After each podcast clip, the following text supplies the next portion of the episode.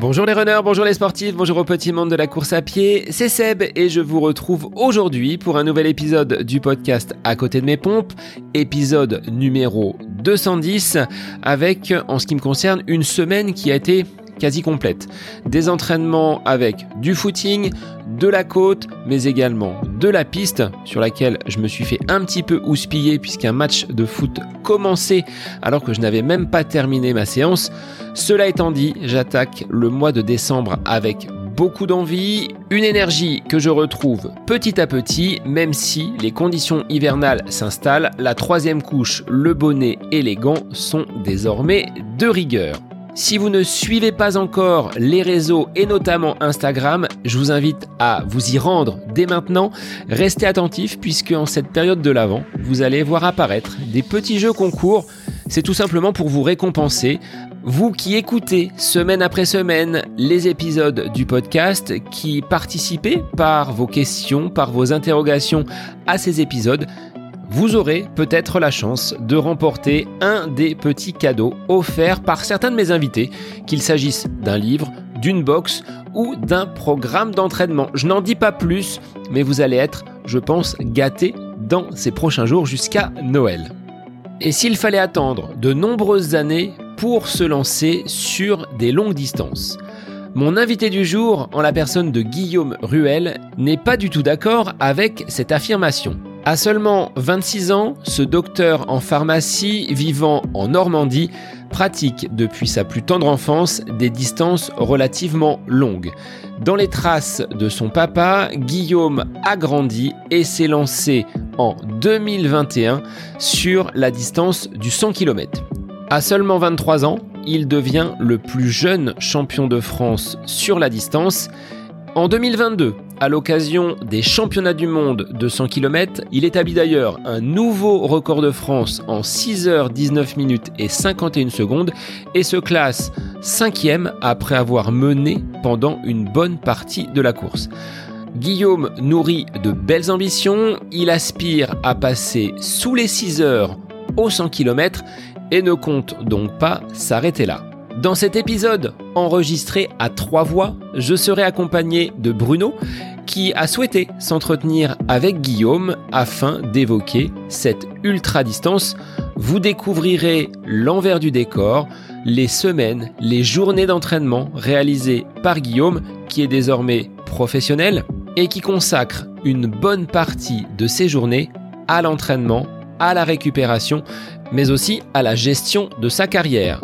Vous allez donc découvrir un invité qui est tout sauf à côté de ses pompes. Je dirais que c'est même l'inverse. Il a une tête bien faite. Guillaume, c'est la tête et les jambes. Un grand merci à mes deux invités, Guillaume en premier, qui a accepté l'invitation après avoir écouté et après avoir été cité dans un des épisodes capsules réalisés sur le 100 km avec Bruno. Et bien évidemment, merci Bruno de ta disponibilité pour intervenir une fois encore sur le podcast. Il est temps pour moi de vous laisser en compagnie de Guillaume Ruel, 100% ultra distance, c'est le nouvel épisode du podcast À côté de mes pompes. Bonne écoute à vous. Bonsoir Guillaume, sois le bienvenu sur le podcast À côté de mes pompes aujourd'hui en compagnie de Bruno. Bonsoir Bruno également sur euh, le podcast en long format. Alors je suis avec deux spécialistes de l'ultra distance. Soyez les bienvenus messieurs et Guillaume, bah, je vais te laisser te présenter pour euh, que tu nous dises qui tu es, d'où tu viens et puis on abordera ensuite ton parcours sportif. Alors là, on part sur euh, des distances au-delà du marathon et ça fait suite à la capsule que nous avions enregistrée avec Bruno sur la stratégie, la planification pour se lancer sur 100 euh, km. Nous t'avons tagué, tu as répondu favorablement à l'invitation et c'est un plaisir de t'accueillir ce soir. Eh ben merci pour l'invitation, c'est un plaisir vraiment partagé. Donc euh, petite introduction, je m'appelle Guillaume Ruel, je viens d'avoir 26 ans. Euh, je suis originaire de la Manche, en Normandie. Donc, euh, je suis coureur euh, un peu multidistance, de 1500 mètres au 100 km, mais plus spécifiquement, on va dire marathon, 50 km et 100 km. Mon record sur le marathon, c'est 2h14. Mon record aux 50 km, c'est 2h47, qui est le record d'Europe. Et sur 100 km, j'ai fait le record de France en 6h19.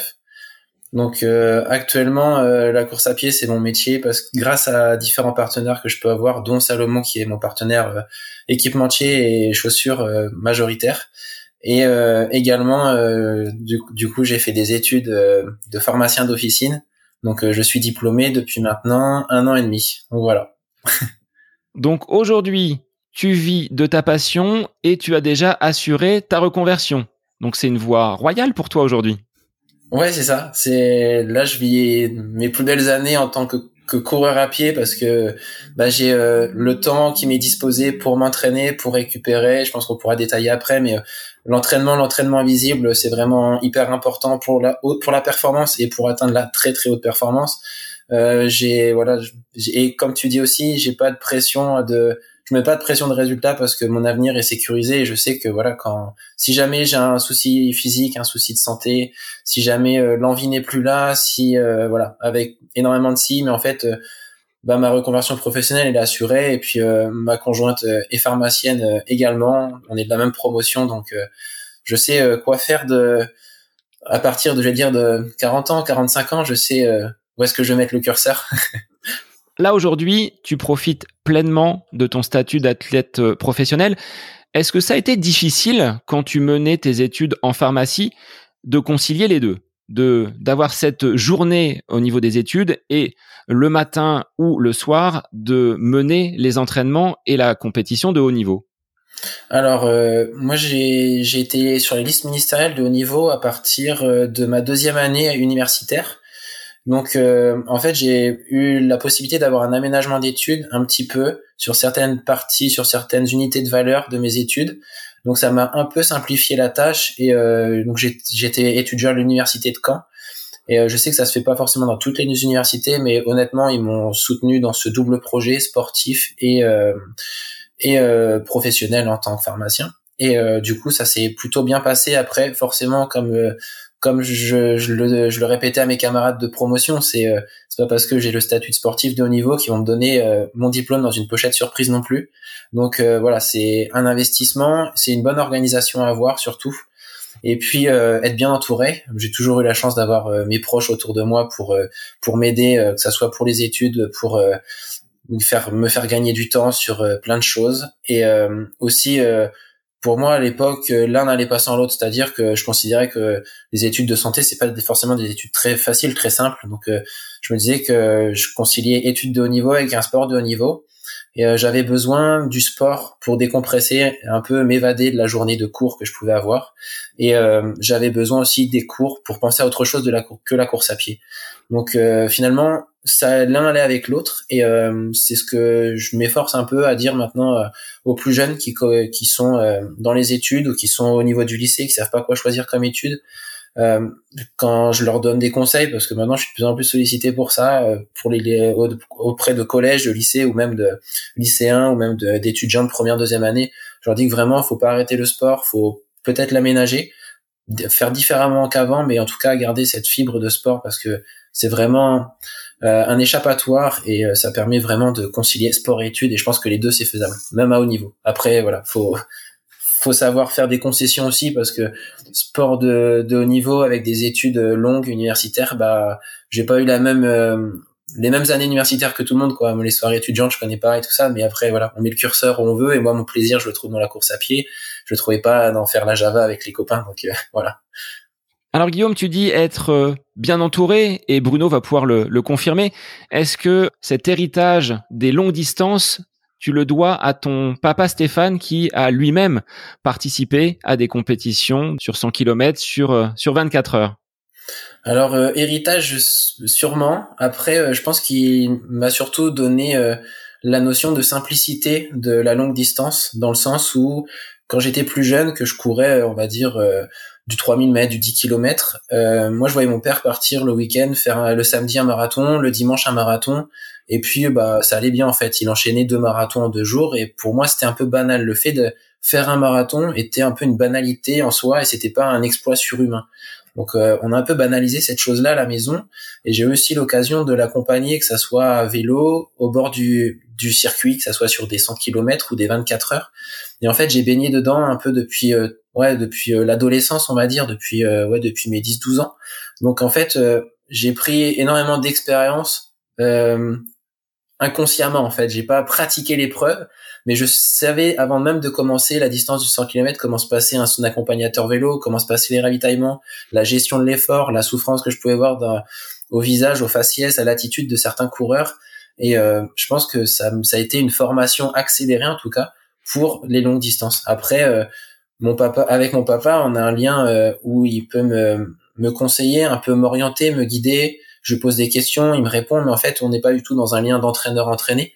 il est vraiment comme un père peut être avec son fils, c'est-à-dire euh, faire le meilleur pour son fils, mais on n'est pas dans un lien de entraîneur-entraîné et j'ai un entraîneur pour ça, j'ai un préparateur physique, mental, etc. Mais en tout cas, c'est vrai que le fait d'avoir baigné dedans petit, je pense que c'est ce qui m'a donné l'envie de monter sur ces distances-là, mais par la simplicité qu'on que mon père m'a donné de ces distances en fait. Bruno, de ton côté, est-ce que tu as eu le même cheminement quand tu as découvert ces, ces longues distances avec cette euh, simplicité et cette envie euh, d'aller ailleurs que la piste sur laquelle tu, tu tournais peut-être et on n'était peut-être pas dans une on va dire simplicité aussi grande les courses hors stade? Alors tu vas dire que tu es du siècle précédent, mais c'était peut-être pas aussi euh, aussi commun. Ouais, c'est exactement ça. Nous, on n'avait pas trop le choix.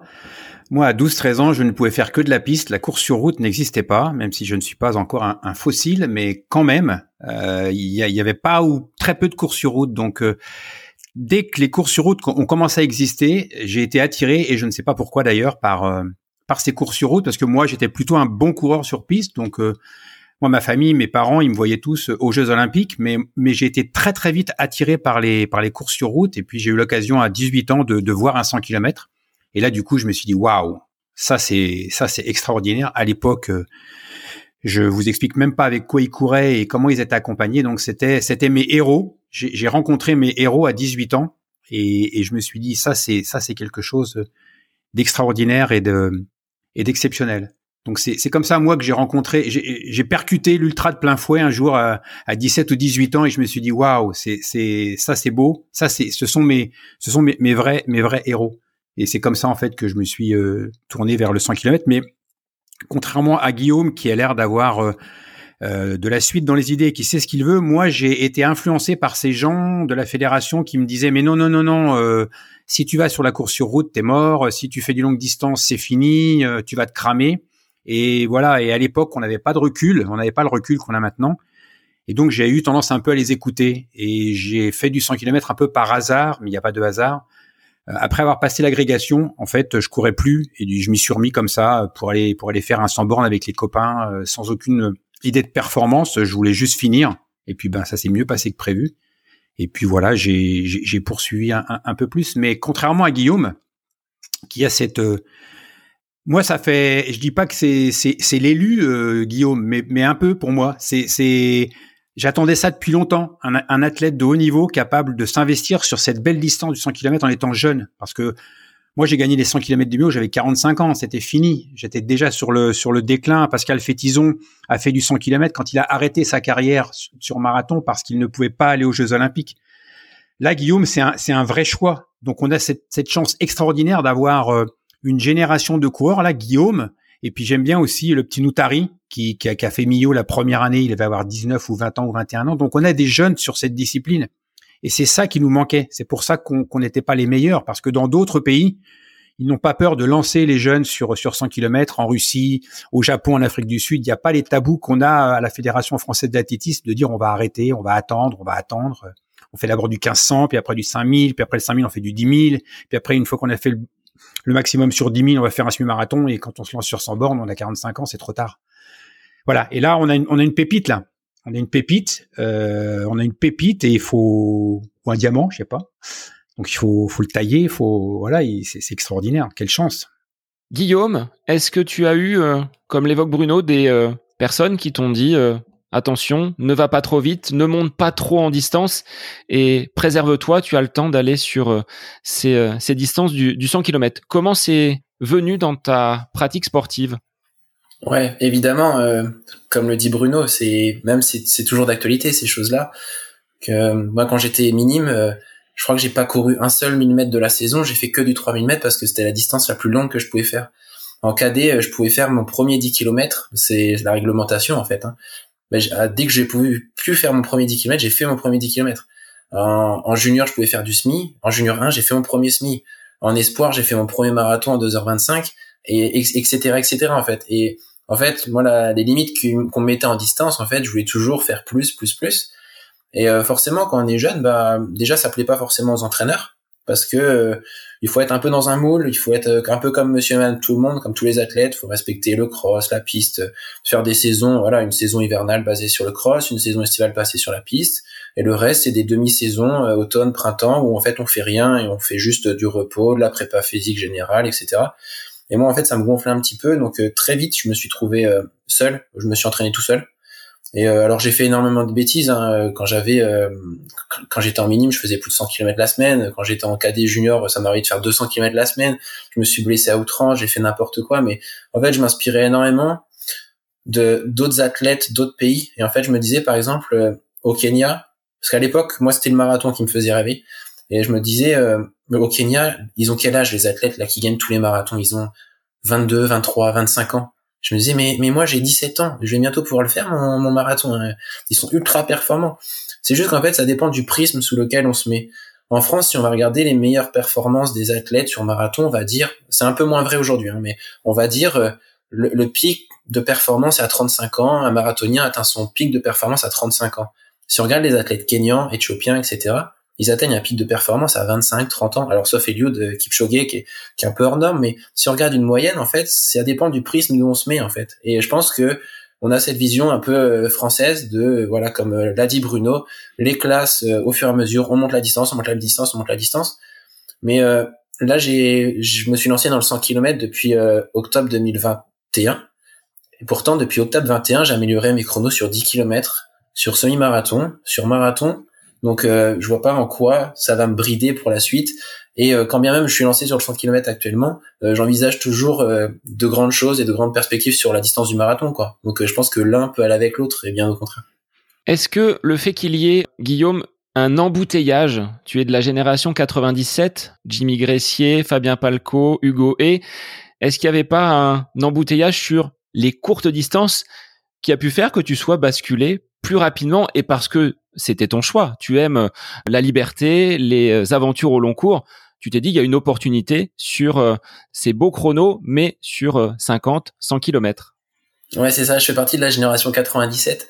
Euh, la génération qui a gagné tous les Europes de cross par équipe depuis junior. donc forcément, les portes étaient un petit peu bouchées sur des distances un peu plus courtes.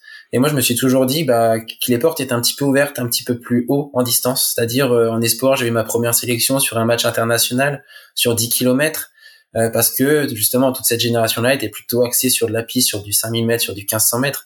Et euh, j'ai toujours vu un petit peu ça en mode, mon objectif, c'était des objectifs en progressif, c'est-à-dire au début, je voulais être le meilleur de ma région. Ensuite, euh, je me suis dit, bah, comment je vais faire pour pouvoir faire un podium national? Ok, ça a passé par, par du SMI, ça a passé par du marathon, etc., etc. Et c'est vrai que à un moment donné aussi, je me suis posé la question à la fin de mes études, euh, savoir si le marathon, j'allais pouvoir accéder à une sélection équipe de France.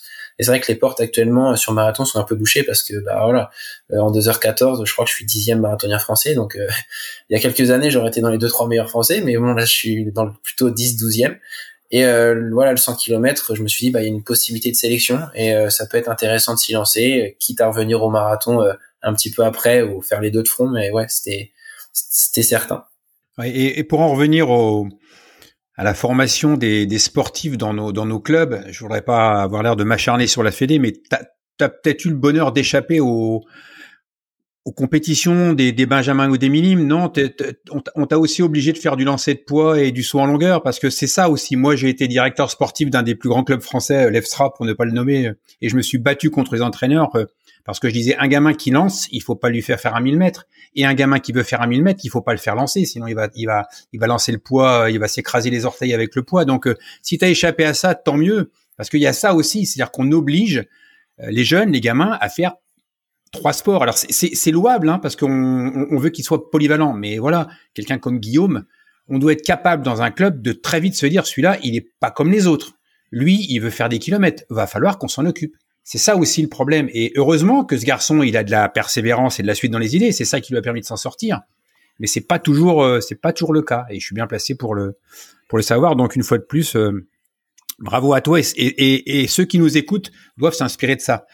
Faites ce pourquoi vous êtes fait. Faites ce qui vous, ce qui vous attire irrépressiblement et allez au bout de, de, de vos rêves, même s'il faut sortir des, des sentiers battus. Guillaume est, est la preuve vraiment euh, sous nos yeux qu'il faut vraiment écouter ce qu'on a envie de faire et ce qu'on aime faire. Donc Guillaume, une sortie en nature plutôt cross, c'est pas ça qui va te faire vibrer. Tu as besoin de régularité, de d'allure vraiment euh, précise pour euh, prendre du plaisir. Ouais, il paraît que la boue c'est bon, c'est bon pour la peau, mais moi je m'en fiche un petit peu. je préfère courir sur la route, courir sur la piste, euh, ne pas m'infliger le froid et la boue de l'hiver. Euh, en plus, euh, je trouve ça, moi j'aime pas du tout parce que je suis un profil très très longiligne, très léger, très fin. Et voilà, moi dès que tu, tu mets 10 cm de boue, bah je nage et j'arrive pas à m'exprimer. J'ai fait 29-30 sur 10 km, mais je peux me faire éclater par des coureurs qui font 32 minutes. Enfin, du coup, je suis pas content parce que j'ai un fond de, je suis compétiteur dans l'âme et j'accepte pas de me faire battre par des coureurs que je peux battre sur route. Donc, euh, non, le cross c'est pas mon truc. Et puis, euh, ce côté un peu euh, champ de bataille, c'est pas non plus mon truc. moi, j'ai besoin d'être tranquille sur une route, allure constante. Après, je, je, partage les valeurs du cross et je pense que c'est très bien pour les jeunes de faire du cross parce que voilà, c'est ça permet de lier l'utile à l'agréable. C'est un peu, c'est très ludique. Mais euh, maintenant, euh, au niveau que je suis arrivé, euh, comme le disait Bruno, à l'époque, il n'y avait pas forcément de courses sur route. Maintenant, il y a des courses sur route toute l'année. donc ça, c'est vrai que bah, je suis pas contraint de passer par le cross-country l'hiver. Donc, par exemple, ne serait-ce que sur marathon, là, on va avoir le marathon de, de Valence en décembre. On va avoir le marathon de Séville en février. Donc un routard, euh, enfin un coureur euh, qui veut faire du marathon n'est pas obligé de passer par le cross, même si euh, voilà, c'est très bien ceux qui le font aussi. Hein. Tu seras présent du côté de Valence pour ce marathon? Alors non, moi je serai à 8000 km de, de Valence, je serai au Kenya, je pars dans deux semaines pour cinq semaines de camp d'entraînement et je rentre après les fêtes de Noël. Donc quel sera l'objectif à venir là pour les, prochains mois? En, préparation avec ce stage au Kenya Alors de base c'était un 100 km à Tel Aviv le 11 janvier. Euh, avec les événements récents, bah, je vais pas y aller. Donc, euh, je suis en train de revoir un peu le programme et euh, du coup, on est en train de valider avec justement Salomon la programmation, mais ça sera normalement fin février d'aller en Afrique du Sud pour améliorer mon record d'Europe du 50 km. Et après, ça sera axé la préparation sur le 100 km avec le 100 km de l'Axaroma fin juin pour aller faire le meilleur chrono possible et puis voir ce que ça peut donner. Puis forcément, il y aura des courses entre deux, euh, mais bon, ça c'est, ce sera plus des objectifs secondaires, mais qui restent quand même des grosses compétitions. Ouais, t'as raison d'aller au Japon. Nous, en France, on, on, on, on, nous lance des pierres. Quand on fait du 100 km au Japon, t'es accueilli comme un dieu, donc va au Japon, t'as raison. c'est le pays, c'est un, un, des pays du 100 km avec l'Afrique du Sud, donc euh, ouais, il faut, il faut, faut aller là-bas, c'est bien. C'est une très bonne idée. Moi, j'ai eu la chance d'y aller cette année à, à Tokyo, à, 100 km Shibamata Tokyo.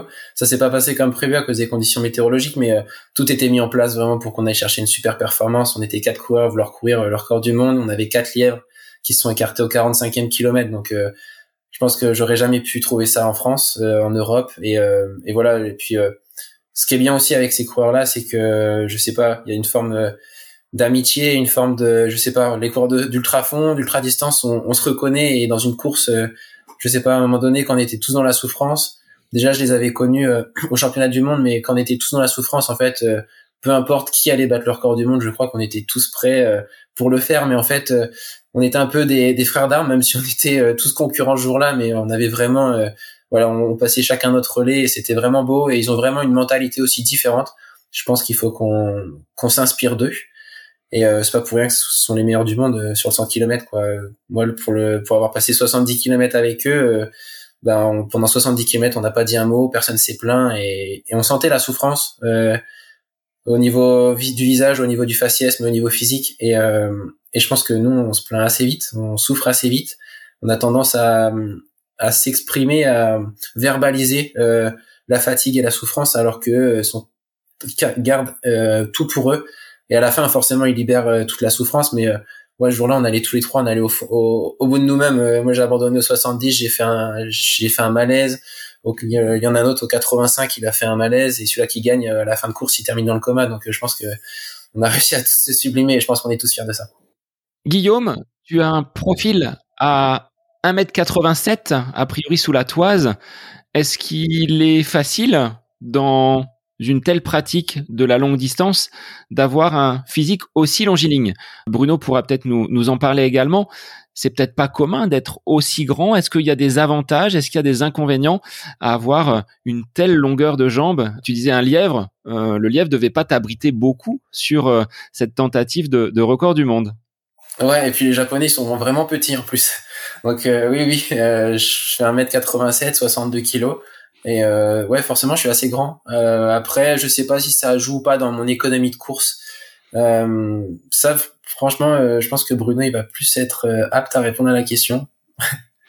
bah, c'est vrai que le, le, profil type des coureurs de longue distance, c'est plutôt c'est plutôt le profil des même les Africains du Sud sont pas très grands, les, les Russes sont pas très grands, les bon après il y a toujours des exceptions qui, qui confirment la règle et je pense que Guillaume euh, Guillaume en est une.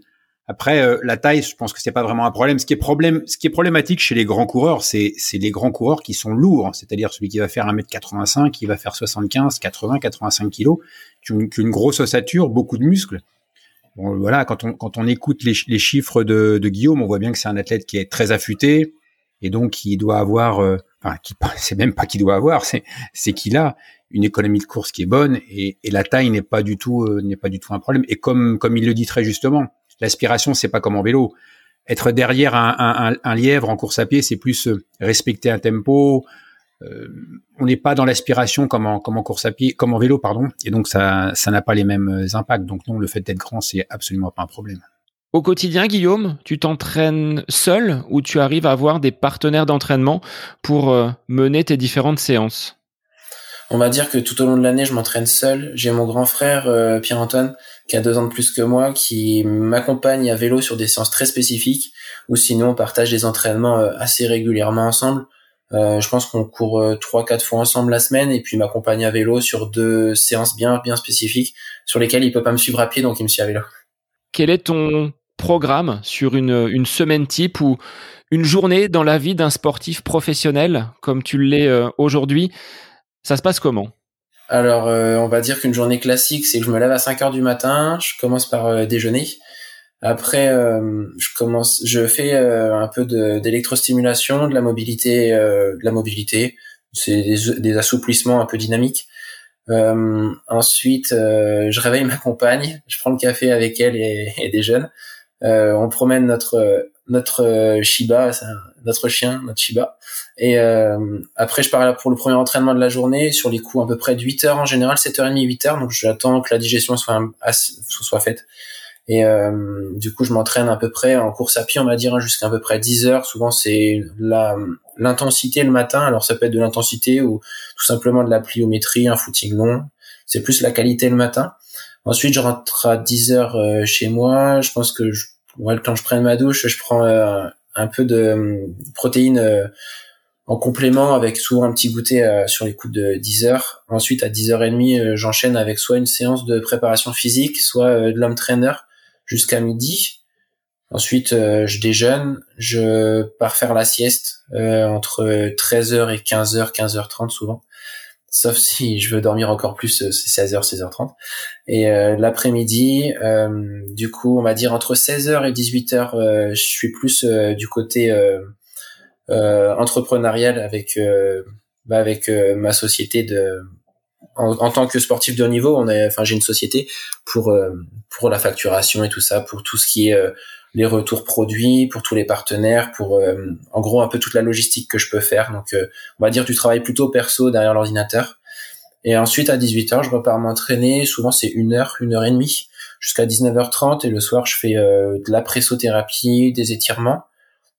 Ouais, très rarement des étirements, plutôt de la pressothérapie, un peu de, des fois c'est le kiné. Et puis 20h, voilà, ma compagne revient et on déjeune enfin on dîne et puis euh, on regarde la télé ensemble ou on va souvent promener notre enfin notre chien et euh, le coucher c'est 22 h donc ouais 5h 22 h c'est bien rempli et entre 8 h et euh, entre 8 h et 20 h je me, je me destine entièrement à ma pratique du sport de niveau. Et ça, 7 jours sur 7 Ouais, 6 jours sur 7. Le dimanche, c'est un peu particulier parce que le dimanche, c'est la grosse séance. Donc, euh, il y a que le matin et ça suffit amplement à midi, la journée est terminée. Et ça me donne une demi-journée de repos, à la fois physique et mental, on va dire, parce que voilà, le dimanche après, je suis pas à la sieste, j'en profite pour aller me promener avec ma copine, voilà, ou faire des, des activités en famille. Donc, c'est un peu différent, mais le dimanche matin, comme je dis souvent, on se la colle assez fort comme ça, donc n'y a pas besoin d'y retourner l'après-midi. Pour rentrer un peu plus dans le détail, là, c'est l'entraîneur qui parle. C'est, c'est ça, ça m'intéresse beaucoup. Euh, moi, j'ai, voilà, je, je, revendique que pour pour être performant, euh, moi, ce que j'appelle le triptyque de la performance. Performance égale puissance, plus endurance, plus efficience. Puissance, on va dire que c'est les séances de VMA. L'endurance, c'est l'endurance aérobie. On peut appeler ça le seuil, mais je suis pas tellement d'accord. Mais c'est pas le problème, on s'en fout. Et puis euh, et puis l'efficience. Donc voilà. Donc est-ce que toi, dans ta semaine, justement, dans les séances que tu nous décris, est-ce que tu fais des séances de puissance aérobie? Est-ce que tu fais, euh, est-ce que tu as des, des, des, moments où tu fais des séances plutôt d'endurance aérobie? Est-ce que tu fais de l'efficience tout le temps ou pas? Est-ce que pour aller un peu plus dans le détail des séances, euh, on, on, pourrait savoir comment tu comment tu organises euh, ces différents types de séances dans, dans une semaine, par exemple? Ouais. Alors du coup, même plus généralement, la préparation pour un 100 km, du coup, j'en ai préparé vraiment que un 100 km, le championnat du monde, parce que le premier que j'ai fait, c'était un concours de circonstances, donc je l'ai vraiment pas préparé.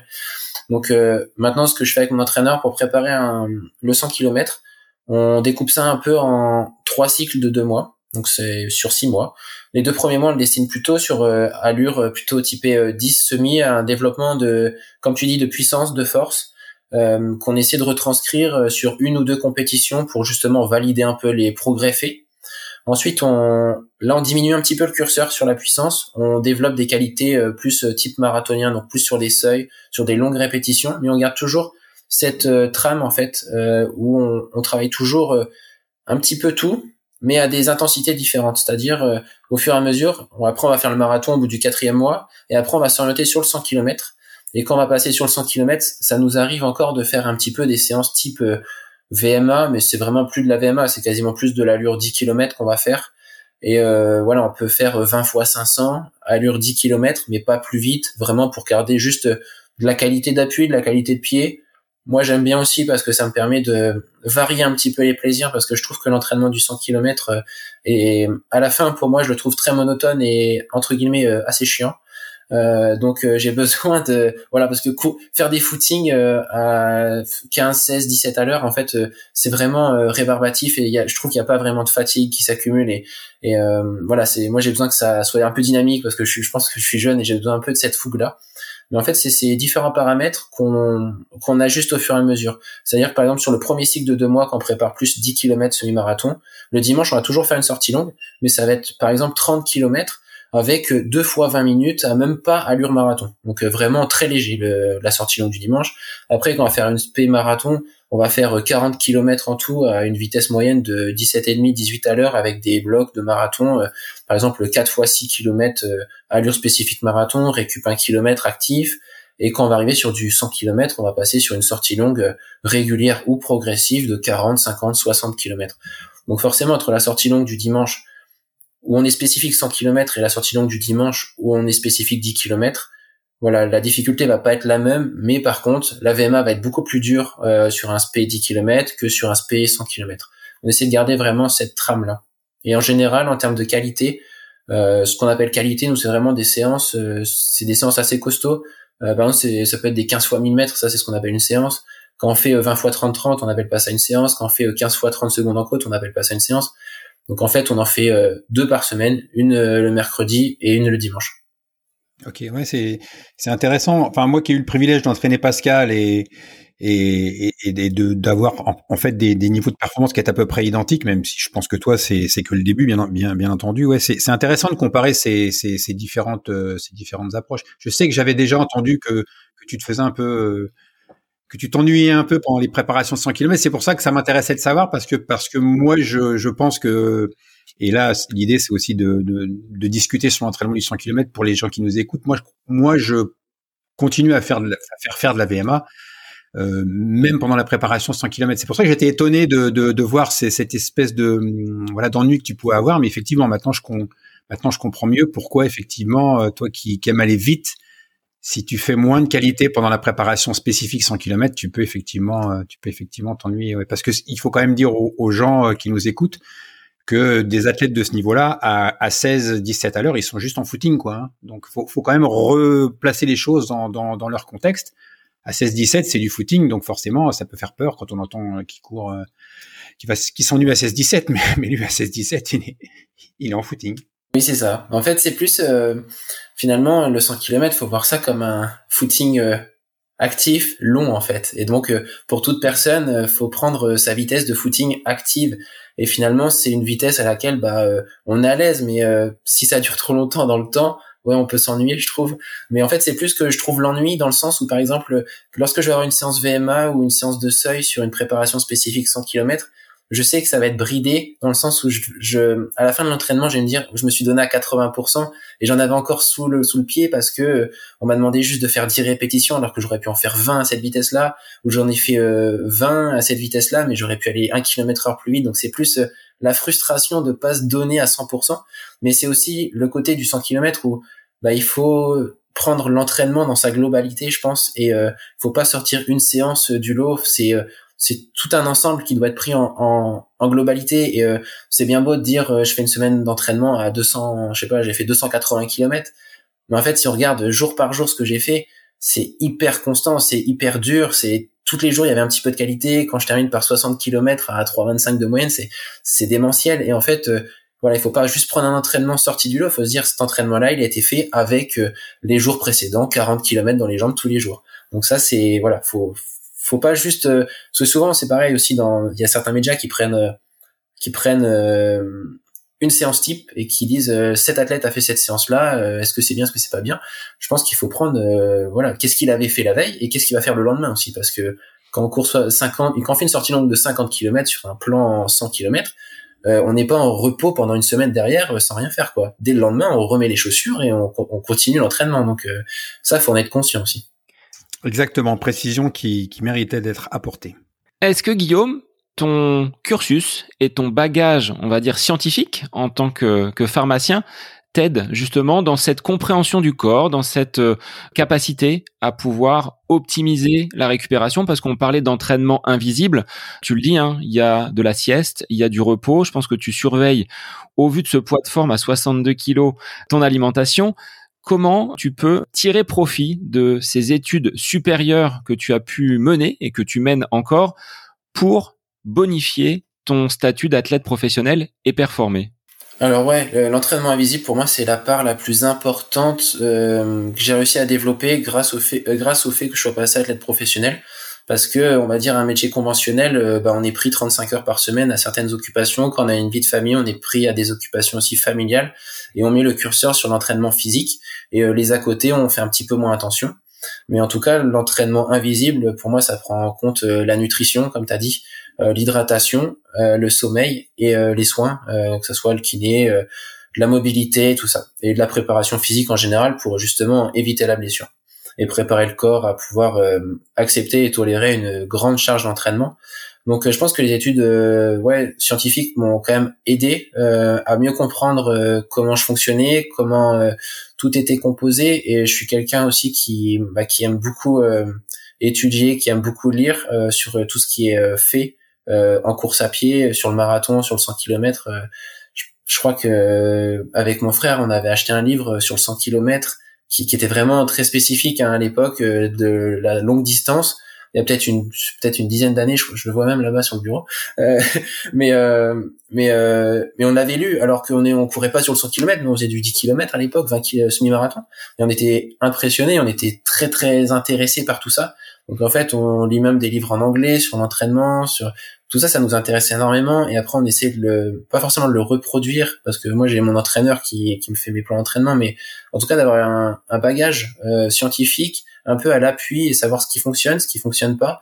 Et je pense que ce qui est beau aussi sur la longue distance, sur l'ultra fond, c'est qu'en fait, il n'y a pas une science exacte. Et euh, je pense que on peut arriver à faire, euh, mettons, 6h19 sur 100 km en courant 2h10 sur marathon comme en courant 2h25 sur marathon. Et je pense que c'est un peu la beauté de la chose. Il n'y a pas une règle prédéfinie et, et ça, c'est ce qui est assez intéressant. Et après, le côté euh, études euh, pharmaceutiques en tant que pharmacien, euh, bah, c'était euh, vis-à-vis de la population générale, on va dire. Quand j'étais étudiant, c'était magnifique euh, de savoir allier sport et performance. Et maintenant que je suis diplômé de pharmacie, j'entends souvent le, le, on va dire le, commentaire de c'est pas compliqué d'être performant quand on est pharmacien, on sait comment échapper au contrôle antidopage, on sait ce qu'il faut prendre comme complément alimentaire, etc. Donc ça c'est forcément quelque chose qui peut bah, un peu un peu étonné euh, quand on passe d'étudiant à diplômé, mais euh, finalement euh, souvent à ces gens-là, je leur réponds tout simplement que imaginez le simple fait que je sois contrôlé positif à un contrôle antidopage, d'une ma carrière athlétique s'arrête et de deux ma carrière professionnelle en tant que pharmacien s'arrête aussi parce que aux yeux de la loi c'est une infraction et je vais pas pouvoir pratiquer exercer en tant que pharmacien. Donc j'aurais tout tout à y perdre. Donc je vois pas pourquoi je m'engagerais dans cette pratique. Donc euh, voilà, c'est vrai que aussi du coup euh, le côté positif des choses, c'est que euh, on est plus alerte aussi vis-à-vis de la santé et du bien-être, c'est-à-dire que je je sais pas, j'ai pas assez de recul, mais je vois très probablement que le fait de faire énormément de sport à mon âge et en telle quantité, peut-être qu'à 40, 45 ans, bah je, je vais peut-être pas courir 200 km à 45 ans, quoique on sait jamais. Mais voilà, ça permet d'avoir un peu tout ce recul là et d'avoir un bagage euh, nécessaire euh, pour comprendre euh, à la fois la distance, comprendre l'organisme. Quelle relation tu as avec ton entraîneur? Tu disais tout à l'heure, je suis parfois frustré parce que je n'ai donné que 80%. J'aurais pu peut-être faire un petit peu plus. Est-ce que comme un étalon en course hippique, il arrive à te canaliser et on parlait en début d'épisode hein, d'un diamant à tailler? Est-ce qu'on est dans ce schéma-là? Et comment tu vis cette relation? Ouais, donc ça fait euh, bientôt cinq ans que Loïc Letellier m'entraîne. Donc Loïc Letellier, c'est un ancien athlète de, bah, même actuellement athlète, mais de très haut niveau, qui, a, qui était en équipe de France de cross, de 5000, de 10 000, qui a fait le championnat du monde à Berlin sur le marathon, et euh, qui est canet. Donc euh, on est de la même ville. Euh, on a, il travaille à 2 km d'où j'habite, donc ça c'est c'est un avantage. Et en fait, euh, on s'est rencontrés un peu euh, par hasard. quand je suis allé en stage à Montegordo avec la Fédération française d'athlètes quand j'étais espoir, j'avais aucun entraîneur et euh, et la référente nationale à l'époque m'a dit en fait, en analysant un petit peu mes plans d'entraînement, m'a dit bah c'est bien ce que tu fais, mais tu fais certainement des choses pas dans le bon ordre ou pas de la bonne façon. Et si quelqu'un t'encadrait et t'accompagnerait, ça, ça irait peut-être mieux et tu performerais peut-être mieux, tu te blesserais moins parce que c'était vraiment la problématique à l'époque. Je me blessais énormément et puis je faisais un peu n'importe quoi. Euh, donc euh, on, voilà, elle nous a mis en relation avec Loïc et on a on a très bien accroché tous les deux. Et euh, pour lui c'était un nouveau défi, euh, à savoir me canaliser entre guillemets. Et puis maintenant, au fur et à mesure que les années passent, euh, il me donne de plus en plus de liberté. C'est-à-dire au début, je devais suivre un plan rigide, on va dire, où je devais suivre exactement ce qu'il me donnait. Et maintenant, il y a un peu plus de liberté parce que il me comprend, je le comprends, on échange ensemble. Et euh, je pense que c'est comme ça qu'on arrive euh, pour le moment à bien fonctionner et je pense que ça, ça continuera parce que forcément il y a des, il y a des fois où je lui dis bah Loïc là j'aimerais bien faire euh, telle et telle compétition et parce que j'ai l'envie de faire telle et telle compétition ou telle séance j'ai envie d'aller plus vite mais voilà il m'explique que c'est normal c'est dans la dans la lignée logique de la progression de la performance que si je fais telle ou telle compétition ça va pas marcher pour celle qu'on prépare réellement euh, là, par exemple, pour préparer le marathon de Rennes, euh, qui avait lieu mi-octobre, j'ai couru un marathon fin septembre et un autre début octobre. Donc c'est pas une chose normale qu'on fait en, règle générale. J'ai couru un marathon en 2h22 et un autre en 2h20, deux semaines avant de faire 2h14. Donc euh, voilà, il y aurait sûrement plus d'un entraîneur qui me dirait, bah t'aurais pas fait ça, t'aurais fait 2h12. Mais nous, c'est comme ça qu'on fonctionne, et parce que maintenant, voilà, il a appris à, me connaître, il a appris un peu à me dompter si on peut dire et voilà il, me traite toujours de chien fou mais bon euh, je, fais comme je fais comme je peux et il essaie un peu de me on va dire de me de, de me comprendre mais sans me brider en fait euh, par exemple avant le de me lancer sur le 100 km euh, il était pas du tout d'accord pour que je fasse du 100 km et euh, moi j'avais enchaîné deux deux échecs sur le France de 10 000 mètres et sur le France de semi-marathon alors un pour une blessure l'autre pour une crise d'allergie et en fait, euh, le championnat de France de 100 km avait lieu trois semaines après. Et je lui ai dit, euh, Loïc, j'en ai marre, euh, j'ai vraiment envie de faire ce qui me plaît parce que là, le, la préparation de 10 000 mètres et semi-marathon, ok, ça va, ça fait deux ans qu'on en fait. Mais là, j'ai vraiment envie de passer à la vitesse supérieure et, j'ai envie, ça me donne envie, quoi. Et au début, il m'avait dit, non, peut-être pas, euh, prends le temps de réfléchir. Et finalement, je lui ai dit, on va le faire. Et il m'a dit, ok, bah, tu vas le faire et je t'accompagne et on y va ensemble. Et, et on avance main dans la main comme ça et on apprend ensemble. Et, euh, et voilà, on s'inspire aussi de, on prend des des informations à droite à gauche, des coachs qu'on qu'on peut rencontrer, des athlètes qu'on peut rencontrer et et voilà, on apprend ensemble et ça, je pense que c'est beau. Et je pense que ce qui aurait été un petit peu embêtant et ce qui aurait été néfaste, je pense à mon épanouissement personnel avant tout et à mes performances, ça aurait été un coach qui qui pense avoir euh, parce qu'il y en a il y en a beaucoup des coachs comme ça qui pensent avoir le, la science infuse et qui écoutent pas assez leur euh, leur athlète, leurs souhaits, leur motivation. Et je pense que c'est vraiment le couple entraîneur entraîné et c'est pas euh, l'entraîneur dictateur et et l'athlète finalement qui subit les plans d'entraînement et si l'entraîneur a décidé que l'athlète devait faire un marathon alors il fera un marathon et si l'entraîneur donne libre choix à l'athlète de faire ce qu'il veut après, forcément, hein, on discute, on échange ensemble et on, trouve, on tombe sur un compromis en fait. Et ça, je pense que c'est le principal et on est vraiment un binôme. Quoi. Ouais, je crois que tu as, parlé, je sais pas, je crois que tu as, employé le mot couple. Ouais.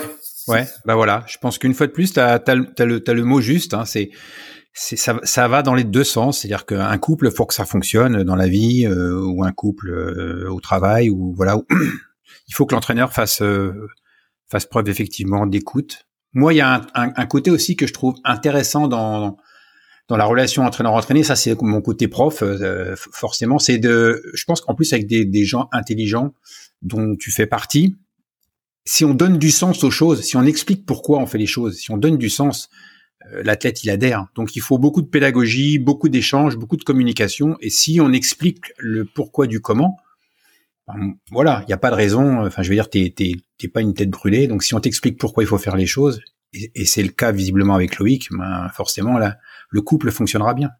Alors, à ce premier 100 km, il y a eu une suite, mais comment tu l'as vécu avec, tu le disais, seulement trois semaines suite à une déception sur ces euh, compétitions de, de, courte distance? Euh, Comment j'ai vécu le, mon premier 100 km le premier 100 km, oui. Avec, bah, je vais te laisser dire le résultat et euh, ce qu'il en est sorti. Ouais, donc en gros, j'ai participé à mon premier 100 km à Amiens en octobre 2021. Donc j'avais 20, 23 ans. Euh, donc euh, aucune expérience sur la distance. Ma sortie la plus longue auparavant, c'était 50 km que j'avais fait bah, deux semaines avant, parce que j'avais décidé trois semaines avant que j'allais y participer. Donc je me suis dit, bah, ce serait peut-être pas mal de faire une petite sortie longue quand même, voir ce que ça donne, quoi, au, au moins 50 km. Donc euh, j'avais comme ben, comme je vous ai dit auparavant un état de frustration avec le, les France de semi-marathon, les France de 10 000 mètres. Et donc euh, j'ai pris le départ de la course et j'ai dit à ma à ma copine, j'ai dit à mon frère et j'ai dit à mon père, je prends le départ des championnats de France de 100 km. Il y a deux solutions. C'est soit euh, j'y arrive pas et je gagne pas la course. Pour moi, un, si je gagnais pas, c'est un échec. Donc, si je gagne pas la course, j'arrête la course à pied et les chaussures, je les range au placard pendant très longtemps. Ou euh, l'option 2, c'était euh, je gagne la course et dans ce cas-là, euh, ça donne un élan à, à, ma petite carrière pour le moment. Et voilà, il n'y avait pas deux options et je leur ai dit surtout n'ayez pas peur. Comme je leur dis avant chaque départ de course, je leur ai dit je vais partir devant. Vous allez voir, il y aura personne qui va me suivre parce que je vais partir bien trop vite. Et et, et on verra au 50e ce que ça donne, on verra au 70e ce que ça donne, mais je vous promets qu'à l'arrivée, je gagnerai la course. Et voilà, c'est ce qui s'est passé. Alors forcément, aucune préparation et aucune expérience sur la distance et peut-être aussi euh, le côté que papa m'a donné quand on était plus jeune, un peu euh, banaliser la distance, euh, qui fait que peut-être arriver un peu trop la fleur au fusil ou peut-être un peu trop arrogant vis-à-vis de la distance, je pense. J'ai été ce jour-là. je suis passé aux 50 km en 3h06, je crois, de mémoire. Donc forcément avec un quart d'heure d'avance sur ou 10 minutes au moins sur le second. Donc voilà, le record de Pascal Fétizon, il, il, était à 6h23 je crois à cette époque-là, le record de France. Donc voilà, j'étais un petit peu c'est ça, donc j'étais un petit peu en avance déjà sur le record de France, quasiment sur les bases du record du monde pour un néophyte, euh, voilà, qui connaît rien aux 100 km. Donc euh, forcément, à un moment donné, j'allais prendre le retour de bâton. Et euh, la course s'est très bien passée jusqu'au 70e kilomètre où je commence à fatiguer un petit peu. Et c'est à ce moment-là que je croise sur le parcours, bah justement, Pascal Fétizon qui était à vélo qui m'encourage parce que je pense qu'il voit qu'il y a quelque chose qui est en train de se passer à Amiens et que voilà il y a peut-être comme tu l'as dit euh, Bruno il y a peut-être la relève qui est en train de se mettre en place ou peut-être que j'allais planter euh, royalement. En tout cas il me dit euh, à ce moment-là bah, c'est là que la course commence au 70e kilomètre rien n'est fait c'est maintenant que ça commence. Et mentalement ça m'a mis un énorme coup parce que je me suis dit si ce monsieur là à ce moment parce que j'ai un grand respect et je me suis dit si ce monsieur là il me dit ça à ce moment-là euh, c'est qu'il s'y connaît, il me dit pas des cracks quoi. C'est vraiment que la course va commencer maintenant. Et pour moi, je me disais bon bah je suis au 70e kilomètre, c'est comme quand on fait un 10 km, on a fait 7 km, il reste 3 km, j'ai plus qu'à serrer les dents et ça va passer tout seul. Et ouais, j'ai compris un peu euh, ma souffrance, euh, le manque de préparation. Et finalement, euh, à partir du 85e kilomètre, j'ai marche-course, marche-course. je m'arrêtais tous les deux kilomètres pour des pseudo-arrêts pipi, mais parce que j'avais, j'étais tétanisé dans les jambes et j'avais besoin de m'arrêter et de repartir. Je crois qu'au 98e, je refais un arrêt d'une minute. Et puis au final, je gagne la course en 6h42 ça faisait quelques années qu'un Français n'avait pas couru ce chrono-là, puis bah du coup j'ai été plus jeune champion de France de la distance. Et puis à l'arrivée, quand je passe la ligne d'arrivée, bah, je vois mon papa et euh, voilà, je, enfin, je vois 500 mètres avant l'arrivée et euh, je lui dis euh, bah tu vois papa 100 km c'est pas compliqué c'est facile. Alors que voilà moi je moi je me souvenais que du dernier kilomètre quoi. Ce qui s'était passé avant la souffrance je l'avais déjà oublié. Et puis j'avais eu la chance ce jour-là que mon frère me suive à vélo. Et donc on avait un accompagnateur vélo ce qui peut se faire sur certains 100 km et ça c'était un bonheur aussi d'avoir partagé ça avec mon frère alors Pascal, je pense qu'il t'a fait, il t'a fait un truc euh, qui est, drôle parce que moi je l'ai suivi en vélo sur son premier 100 km euh, à Saint-Vite quand il est champion de France. Lui par contre, il a commencé très fort, il fait 6,29 dès le premier et il, s'est passé la même chose qu'avec toi, c'est-à-dire qu'au 65e, il me dit, il me dit, ah Bruno, j'ai, des jambes de feu là, c'est, je suis bien, c'est un truc de dingue. Et moi, euh, comme ça, je lui dis, bah la course a pas commencé. Et là, il y a eu un blanc, si tu veux. Il me l'a dit après, tu. Il s'est dit merde. et, et, tu vois, c'est rigolo qu'à toi ils te disent la même chose, mais, c'est vrai. C'est vrai que au 70e, moi, les, choses, les choses, les choses sérieuses commencent. Mais la façon dont tu racontes ta course pour euh, une performance finale de 6h42, moi, je suis mort de rire, quoi. C'est, c'est, c'est juste incroyable, quoi. et donc, par la suite, Guillaume, tu t'es mieux préparé, tu t'es dit finalement le 100 km c'est quelque chose que je vais poursuivre. Ouf, les chaussures n'ont pas été rangées au placard, tu as gagné la course et tu es revenu avec ce titre de, champion de France. Le second, tu l'as mieux préparé, tu l'as appréhendé euh, de quelle façon? Ouais, le second, du coup, c'était les championnats du monde à Berlin euh, en août 2022, donc euh, il y a quasiment un an. bah là, une fois que j'ai été champion de France, du coup, j'ai été sélectionné pour le championnat du monde. Donc à partir de ce moment-là, ça a été, on va dire, l'objectif principal de ma saison 2022 et tout a été, tout a été fondé et construit autour de cet objectif-là. Donc dans un premier temps, euh, une reprise euh, assez rapidement après le 100 km, plutôt axée sur, euh, encore une fois, hein, les distances un peu plus courtes pour développer des qualités, étant donné que j'avais 24 ans à l'époque. Donc voilà, je pense qu'il faut continuer à développer des qualités qui vont me servir pour, pour la suite. Et donc j'ai développé au fur et à mesure. Je suis passé sur 50 km en Afrique du Sud. Bah, j'avais fait j'ai fait le record d'Europe là-bas. Après quelques marathons, j'ai amélioré ma, ma perf sur marathon, donc on était vraiment dans les temps qu'on s'était donné. J'avais fait 2h16 à Caen, qui est pas un marathon le plus facile du monde, le marathon de ma ville, donc euh, ça, ça m'a fait très plaisir de le faire. Et ensuite, euh, je suis parti en stage d'altitude à Font-Romeu pendant un mois, il me semble à peu près. Donc là, on a fait vraiment le début de la préparation euh, au mois de juin, juillet, enfin juin plutôt, sur une grosse phase de préparation. Mais en fait, et après, je suis allé en stage avec l'équipe de France pendant cinq jours euh, du côté d'Andrézieux, à côté de Saint-Etienne. Et euh, là, à partir de ce moment-là, j'étais prêt. Et euh, je pense que j'étais prêt trois semaines trop tôt ou un mois trop tôt. parce que j'ai sorti deux belles séances qui étaient un peu trop costauds.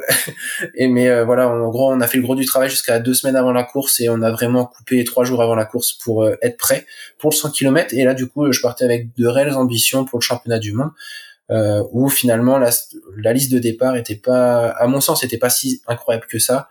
Euh, mais euh, voilà, le jour de la course, ça a couru très vite et euh, au championnat du monde, je fais cinquième en 6-19 et je crois que de tous les championnats du monde, 6-19, on est au moins médaillé et moi j'ai fait cinquième quoi. Comment tu as géré ta course? Est-ce que tu es parti aussi rapidement, la fleur au fusil ou avec beaucoup plus de prudence cette fois-ci? Euh, non, la même, la même chose, la fleur au fusil, encore plus vite, parce que je partais du principe, euh, du corollaire, que euh, si je bats le record du monde au championnat du monde, par définition, si je bats le record du monde, personne va plus vite que moi au monde, donc je suis champion du monde. Donc c'était l'équation était très simple, il fallait courir le plus vite possible. Et en fait, je m'étais fié au temps de passage des années précédentes sur des parcours relativement plats, à savoir Winshoton, des, des parcours comme ça. Et j'avais vu qu'en général, la tête de course passait aux alentours des 3h05, 3h10 et moi, je me suis dit qu'il fallait que je passe aux alentours des 2h58, 3h00 pour avoir un énorme matelas d'avance et que la concurrence soit écœurée et joue déjà la deuxième place. Et en fait, ce qui s'est passé, c'est que j'ai couru, je suis parti tout seul à partir du dixième kilomètre. J'ai accéléré sur 3-4 kilomètres à à peu près 18 à l'heure. Et en fait, j'ai gardé une avance de 1 à 2 minutes sur un trio de japonais qui m'a gardé toujours en point de mire à 1 à 2 minutes. Je suis passé aux alentours des 2h59, 3h00 à la mi-course. Et, euh, et finalement, ils me sont rentrés dessus à peu près le premier m'est rentré dessus au 70e, le second m'est rentré dessus au 88e kilomètre, je crois, et le 3 et 4 me sont rentrés dessus au 97 et 98e kilomètre. Et euh, donc au final, le premier, le japonais remporte la course en 6h12 et le podium se fait à 6 16, 17, 18 et puis moi en 19 et puis euh, le recordman du monde de, l'époque a fait 7 en 6.22 donc euh, ouais c'était c'était une grosse euh, grosse course. Et après mentalement c'était assez c'était la course la plus difficile que j'ai pu faire parce que partir tout seul devant au moment où je mets mon accélération je, je me dis bah maintenant c'est parti Coco t'as 5 heures bah, maintenant faut assumer quoi t'as 5 heures où tu vas courir tout seul et euh, tu auras euh, trois japonais derrière toi tout le temps et il faudra voilà c'est énormément de pression en fait quand on est euh, le chassé plutôt qu'être le chasseur donc euh, ouais c'était assez difficile. Et au, moment où le premier m'est passé c'était vraiment très compliqué. Quand le, podium est passé j'avais vraiment plus aucune envie de courir. Et finalement ça va peut-être faire rire, mais mon seul lot de consolation, c'était de me dire bon allez, il y a peut-être la record de France au bout, c'est déjà pas mal quoi. donc euh, donc ouais, c'était on va dire mon, petit lot de consolation à l'arrivée, mais en fait euh, quand je regarde un peu dans le rétroviseur, je me dis quand même euh, c'était une, belle performance pour un bah, moi je l'appelle toujours mon premier 100 km parce que c'est le premier que j'ai préparé. C'était quand même beau. Après c'était peut-être un, peu trop audacieux, mais après voilà refaire les courses a posteriori, c'est toujours facile parce que quand on a le résultat brut, on se dit bah voilà, le premier va faire 6-12, le deuxième va faire 6-15, enfin 6-18. Donc c'est facile, mais sur le papier, voilà, si on fait moins de tête, je m'étais dit si je fais moins de 6-30, je fais un podium, si je fais à peu près 6-20, je gagne la course. Donc euh, ouais, voilà. Bruno, quel est ton avis en tant qu'entraîneur sur euh, bah, ces performances de, de Guillaume Est-ce que tu lui aurais dit, euh, Guillaume, tout ce qui est pris est à rendre Oui, oui, oui, oui, oui, exactement. Mais moi, ce qui, ce que, ce qu'il me dit là, ça, ça, m'évoque des, des événements que j'ai vécu avec Pascal. Avec Pascal, on était en équipe de France tous les deux, donc c'était un peu particulier. Mais euh, Pascal, à Belvès, en 2000, il est au sommet de sa forme physique. Il vient de faire 2,15 au marathon de Nantes, seul de bout en bout. Il avait fait 2,14 pour échouer pour la sélection au jeu. Donc, euh, on prépare Belvès, on prépare les championnats d'Europe au mois de au mois de mai, je crois. Et donc dans la préparation, il y avait il y avait le marathon de Nantes, mais l'objectif c'était bien sûr les championnats du monde. Et là, il est fort, il est très très fort. Et euh, sur cette compétition arrive euh, Takahiro Tsunada, un, marathonien à, 2,10. Et donc euh, les, les, deux les deux partent dans un espèce de bras de fer. Ils partent sur des vitesses à l'époque stratosphérique, moins de 6 heures. Euh, Takahiro Tsunada, il était sur des bases de 5,55, 5,56. C'était juste hallucinant à l'époque. Hein. Euh, faut, faut, faut, se souvenir que les temps n'étaient pas euh, au niveau que qu'ils sont maintenant. ils sont dans un espèce de bras de fer et euh, c'est à qui craquera le premier. Euh, Pascal a craqué le premier. Je sais pas en combien de temps il a fait les 20 derniers kilomètres. C'était juste terrible de le voir comme ça Sunada, je sais plus ce qu'il a fait. Je crois qu'il a abandonné ou il a fini. Enfin bon, bref, c'était c'était un peu, on achève bien les chevaux et, ça a été terrible. Et donc euh, dans les mois qui ont suivi, il y avait le championnat du monde à Winschoten et j'avais dit à Pascal, euh, bah voilà, il, il va falloir changer de, logiciel. Tu n'as pas l'habitude d'avoir des, des coureurs euh, devant toi. À l'époque, les Russes étaient très forts et souvent les, les Russes envoyaient un ou deux gars devant qui allumait la course, tout le monde suivait, et puis euh, ils ont ils ont sacrifié un ou deux, et derrière les les meilleurs euh, ramassaient les miettes, et euh, et la course se gagnait souvent comme ça. Donc j'avais dit à Pascal, il, va falloir que que tu partes sur un une stratégie de course à respecter absolument, et que tu ne t'occupes pas des autres. Il y en aura peut-être 5, 10, 15, 25, 30 devant, c'est pas grave. T'as jamais vu que ça de ta vie, mais il va falloir que tu que tu fonctionnes comme ça. Et puis c'est ce qui s'est passé. Il est parti doucement, vraiment très loin, je sais pas, genre 30, 35e. Et puis euh, ce que j'avais prévu et ce que j'aime euh, dire d'une course de 100 km, donc c'est vrai que ça vient un peu en rupture avec ce que dit euh, Guillaume, mais bon, peu, importe, hein, comme il l'a dit, on ne détient pas tous la vérité. Et il a ramassé tout le monde. Et il finit champion du monde et il bat le record de France, de le vieux record de non pas le vieux record de France, que c'est c'est Thierry Guichard qui avait battu le record de le record de France, qui était détenu de depuis très longtemps par j'ai oublié son nom et je ne connais que lui, mais bon, peu importe. Et donc voilà, il est devenu champion du monde euh, comme ça. Donc une course, on va dire, dans un scénario qui n'est pas celui euh, que que, que Guillaume a l'habitude de, de, de, pratiquer. Mais euh, on l'a dit tout à l'heure, hein, on n'a pas la vérité, on n'a pas la science infuse. Moi, c'est effectivement ce, ce genre de stratégie que je recommande. Ça a marché pour moi, ça a marché pour Thierry Guichard quand il a fait vice-champion du monde. Mais voilà, peut-être que c'est pas forcément celle qui qui correspond au tempérament et, euh, et au caractère de, de Guillaume. Alors moi, je vais mettre un petit peu de, de poil à gratter dans les chaussures de Guillaume. C'est que malgré ce beau chrono, cette cinquième place au championnat du monde, j'ai été surpris de ne pas te voir aligné sur le championnat d'Europe dernier. Comment ça se fait? Alors euh, ça c'est pas de ma volonté, donc euh, à la fois le championnat d'Europe en octobre 2022 il me semble et euh, le championnat du monde de 50 km 2023 sur qui a, eu lieu il y a quelques semaines, je crois il y a deux semaines. Donc non, j'ai pas été sélectionné. Étant recordman de France et recordman d'Europe, j'ai fait ma demande pour justement participer à cet événement et pour participer à un championnat international, c'est forcément la fédération qui nous y engage et qui voilà qui, qui nous propose à la fédération internationale. Donc pour faire assez simple, j'ai voilà j'ai j'ai pris les contacts avec le DTN, avec le responsable du hors stade pour leur demander voilà tout simplement de m'y envoyer et que et, enfin voilà tout simplement et en gros on m'a toujours donné des refus des refus euh, pour m'y rendre euh, pour m'y engager euh, sans sans réellement aucun prétexte parce que le le comment dire l'argument sportif je pense qu'il était en ma faveur étant mal d'Europe je vois pas comment je peux pas participer à un championnat d'Europe l'argument financier qu'on pouvait me donner était biaisé également parce qu'il faut savoir que la fédération internationale euh, défrayer les fédérations à hauteur de certains athlètes, certains nombres d'athlètes euh, s'ils font une performance le jour de la course. Donc euh, l'argument financier était également faux. Donc on m'a donné des euh, justifications juridiques qu'il fallait mettre en place un, un comité de sélection, je ne sais quoi, avec des modalités, etc. Donc en gros, un, une grosse mayonnaise, pas possible, en gros, juste pour faire durer, faire durer.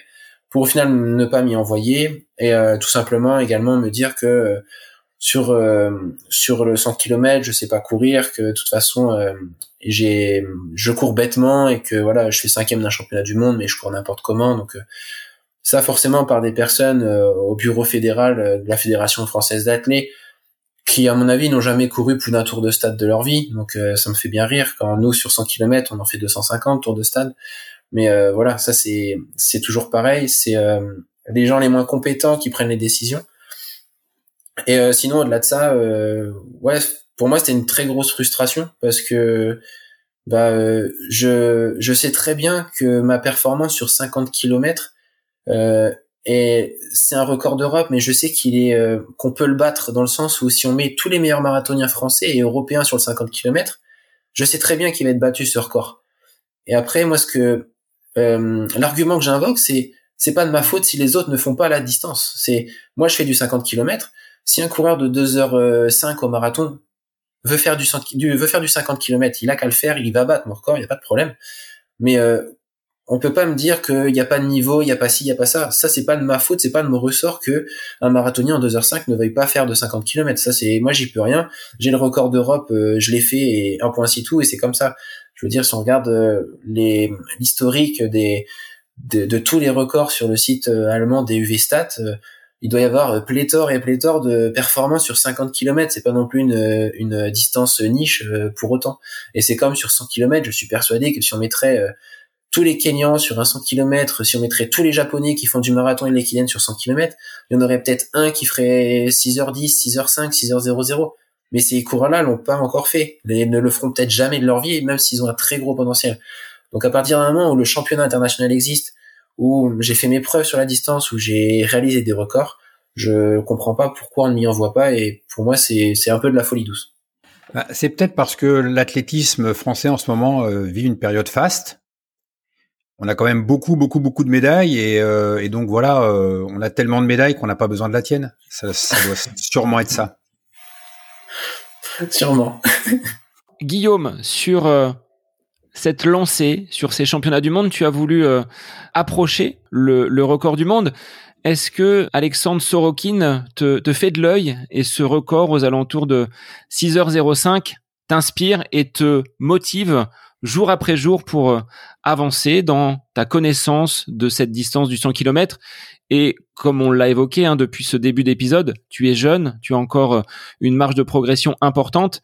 Vers quoi tu tends? Qu'est-ce qui aujourd'hui te donne euh, la motivation et le plaisir à aller t'entraîner euh, ouais, pour le moment, ce qui me donne le plaisir et la motivation à aller m'entraîner, c'est de dépasser un peu les limites euh, que je peux me fixer, euh, un peu euh, aller chercher les records. Pour l'instant, c'est ce qui m'intéresse le plus. Participer aux plus belles courses du monde, que ce soit sur des marathons, euh, que ce soit sur du 100 km ou peut-être des courses au-delà, c'est ce qui m'intéresse le plus. Et ce que je trouve beau dans le 100 km, c'est comme on l'a dit tout à l'heure, c'est Alexander Sorokin, le lituanien, et il a fait 2h25 au marathon de Séville. Le même jour, je fais 2h15 à Séville. Donc je lui mets 10 minutes sur marathon, pourtant sur 100 km, il met 10 minutes. Donc euh, c'est pas une science exacte et euh, je pense que au-delà du fait que j'ai 26 ans sur 100 km aujourd'hui, je pense qu'on arrive quand même à un certain âge de maturité, ne serait-ce que d'expérience, ne serait-ce que de physiquement arriver à maturité physique. Donc je pense que j'ai de belles années devant moi. Et pour l'instant, c'est ce qui me donne envie, c'est de persévérer sur le 100 km pour euh, jouer le très haut niveau international, les championnats du monde, aller chercher le record du monde. Moi, ce qui m'intéresse, c'est pas forcément le record du monde, c'est de courir. Enfin, si, c'est le record du monde, mais c'est de la baisser en dessous des 6 heures. Euh, moi, c'est quelque chose qui me, ouais, qui me donne envie tous les matins quand je me lève. C'est ce pourquoi je pars courir. Et je pense que cette barrière, elle va vraiment être mise à mal et va être battue euh, dans quelques années, peut-être, je pense. Euh, en fait, quand on regarde la génération là qui qui a éclos euh, à Berlin, euh, le premier euh, a 28 ans le jour de la course à Berlin, le deuxième il a il a mon âge, il avait 24 ans à Berlin. Euh, moi j'avais 24 ans, le troisième un copain hollandais Pete Wiersma qui a fait deuxième au Comrades, il a 25 ans. Donc en fait on est une génération à l'international extrêmement jeune. Et voilà, par exemple Pete Wiersma qui fait 6-18, c'était aussi son deuxième 100 km. Moi, je fais 6,19 sur un deuxième 100 km. Alexander Sorokin, il fait 6h05 sur son énième ultra. Donc euh, voilà, sur euh, le nombre qu'on est, euh, assez jeune, à ce niveau-là pour le moment, on va dire entre 6,10 et 6,20. voilà, quand on sera à notre 5 6e 100 km, euh, faut pas, faudra pas être étonné qu'il y en ait un de, de nous qui, qui fasse sous les 6 heures ou qui batte le record du monde. Et je pense que le record du monde de, tu vas peut-être m'aider, euh, Bruno. Euh, c'était un, Écossais qui avait le record. Donald Ritchie, c'est ça? Donald Ritchie, oui. Ouais, qui avait le record du monde. Il a daté euh, de nombreuses années. Je crois même qu'il avait été battu par Naokazami une semaine après son, son décès il, y a, il y a quelques années.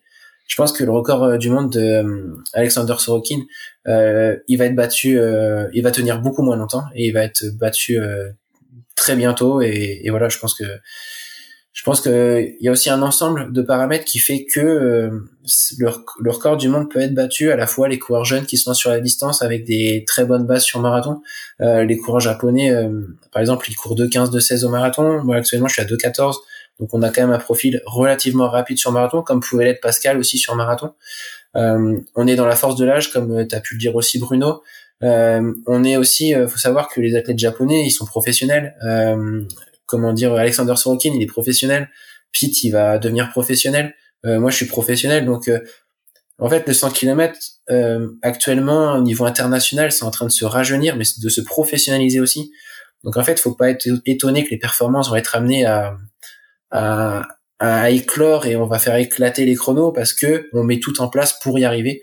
Euh, je me rappelle également euh, la première fois que j'ai fait un marathon à Albi, euh, quand j'avais 19 ans, j'ai fait 2h25. Et pour la petite anecdote, c'est le chrono d'Alain Mimoun quand il gagne les Jeux Olympiques.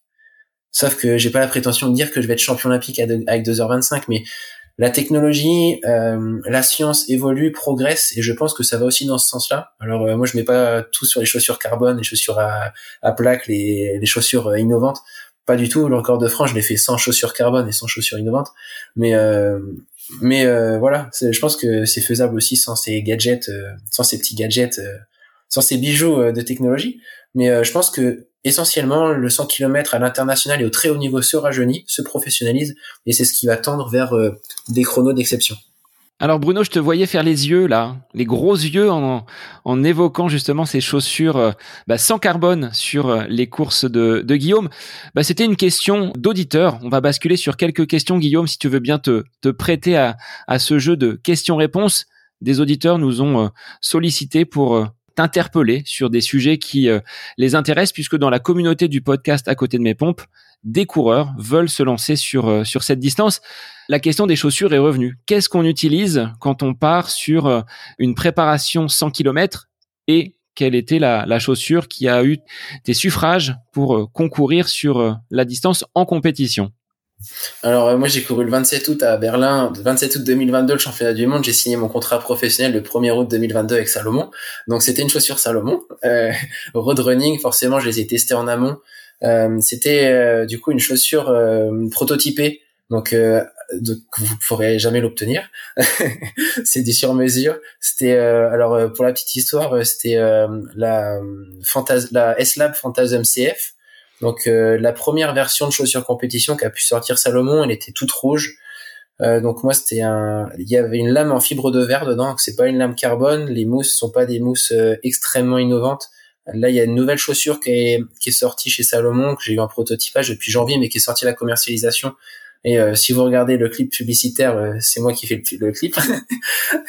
Mais euh, blague à part, en tout cas, pour avoir testé les nouvelles chaussures et la chaussure que j'ai utilisée à Berlin, à Berlin, c'était une chaussure entre guillemets ancienne génération. elle était prototypée dans le sens où le upper, c'est-à-dire on a la semelle sur une chaussure et le upper c'est le textile qu'il y a dessus. C'était un textile totalement transparent pour garder, pour gagner en poids euh, donc c'était vraiment des ajustements euh, très délicats et très fins, mais ça changeait pas le dynamisme de la chaussure, ça changeait pas le confort de la chaussure, l'amorti de la chaussure. C'était vraiment une chaussure vraiment à ma taille et vraiment euh, un peu personnalisable, mais on va dire que le côté amorti, mousse, etc., c'était pas de l'innovation ultime comme on peut avoir maintenant chez Salomon ou chez d'autres marques concurrentes également. Donc voilà, je pense que peut-être qu'avec une chaussure avec la S-Lab Phantasm 2, j'aurais fait peut-être encore mieux, peut-être pas, mais en tout cas, voilà, j'aime bien dire que le record de France, je l'ai fait sans chaussures carbone. Et euh, ça peut faire rire parce que souvent on met un peu tout sur le dos des chaussures et je pense que dans la chaussure il y a un être humain quand même. En revanche, je pense que il faut donc pour revenir à ta question, il faut une paire de chaussures euh, qui est très confort et euh, qui amortit assez bien quand même le choc parce que on se met quand même beaucoup de kilomètres sur une préparation.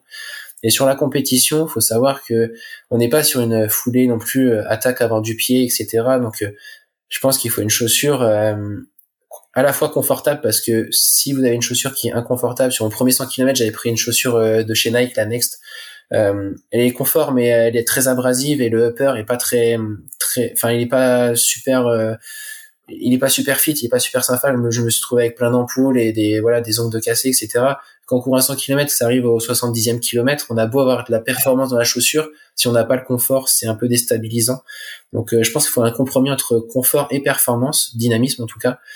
Et euh, sinon, pour euh, revenir à la globalité de la chaussure actuelle et un peu de la révolution qu'il peut y avoir sur le marché de la chaussure, je pense que ces chaussures nouvelle génération qui allient à la fois une plaque carbone, une géométrie de forme et une mousse euh, nouvelle génération. C'est très bien pour euh, pouvoir augmenter le volume, euh, minimiser la fatigue musculaire, mais je pense pas que directement elle permette de courir plus vite. Je pense qu'elle permet de courir plus vite parce qu'on s'entraîne plus, on s'entraîne mieux. Mais je pense que la chaussure ne fait pas tout. Une autre question, Pierre et Thomas, je vous salue hein, pour vos différentes interrogations.